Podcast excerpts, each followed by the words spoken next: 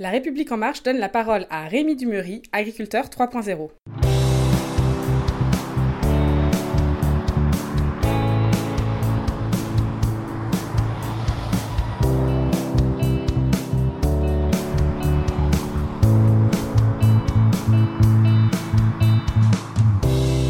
Je m'appelle Rémi Dumery, je suis un, cultivateur bosseron. J'aime bien utiliser le mot cultivateur puisque j'ai que des, plantes sur mon exploitation. J'expérimente, je teste, euh, je développe pas mal euh, de solutions qui sont proposées aux agriculteurs, des outils d'aide à la décision, des plateformes Internet, des modèles de plantes et tout ce qui est lié aussi à la cartographie, à la photo satellite, aux drones et aux capteurs embarqués. L'agriculteur 3.0, c'est l'agriculteur qui, voit arriver le numérique dans son métier, comme il arrive dans, la société euh, d'aujourd'hui.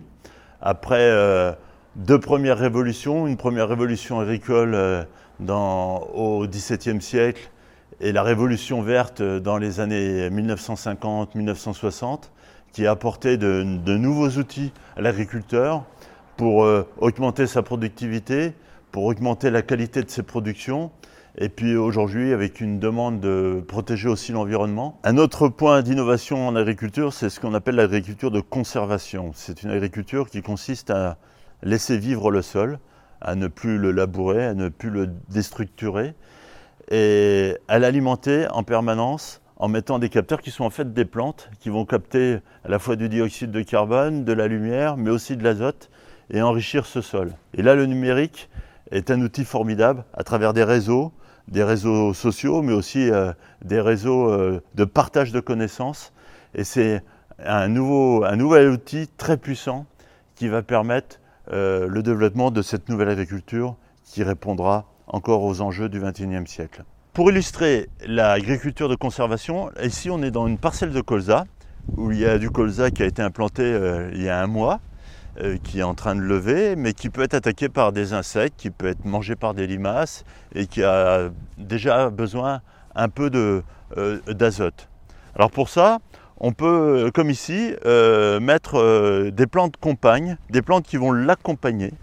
Alors ici, il y a des févroles et du sarrasin, et qui vont pouvoir détourner un peu les limaces, détourner aussi un peu les, insectes, et qui vont aussi, comme la, légumineuse févrole, euh, cette plante qui a la capacité de pomper l'azote de l'air et de pouvoir la restituer au sol et qui servira au colza. Et puis aux premières gelées, euh, cette févrole, ce sarrasin va pas résister et il restera que le colza qui se développera au printemps et qui sera récolté euh, au début de l'été. Là, vous avez une station météo qui va prendre l'humidité, l'hygrométrie et la pluviométrie, qui est localisée par GPS et que je peux placer dans une parcelle et qui va me donner euh, toutes les informations météo pour pouvoir alimenter des modèles qui vont prévoir le développement de mon colza, le risque que des maladies se développent. Et, cette agriculture-là permet, euh, avec euh, de simples petits appareils comme ça, je peux relever sur mon smartphone toutes les informations. Ça, c'est les objets connectés qu'on aura de plus en plus en agriculture et qui nous permettront de travailler encore plus précisément. Ces nouveaux outils que l'agriculteur va avoir. Et je pense qu'il va être très important qu'il soit compris par le consommateur, le grand public et le citoyen.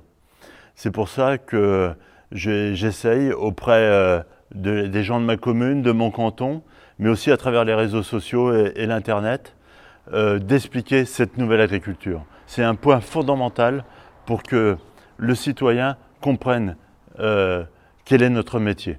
L'agriculture est évidemment en, mutation, puisque les anciens modèles sont, sont plus compétitifs. Et donc il faut qu'on retrouve euh, de nouvelles marges, de nouvelles marges de progrès pour que l'agriculture française puisse encore euh, être là, là demain. Les outils du futur que l'agriculteur aura sans doute dans les mains, on commence à les voir se dessiner et ils sont très liés aux data. Il y a le big data, l'intelligence artificielle à travers nos sols, à travers nos plantes, à travers euh, nos, matériels, à travers tous les capteurs euh, connectés qu'on pourra avoir sur une exploitation, il y a énormément de données qui, devront être analysées, euh, soit en temps réel, soit a posteriori. Et toutes ces données-là seront des formidables outils pour l'agriculture qui se dessine aujourd'hui.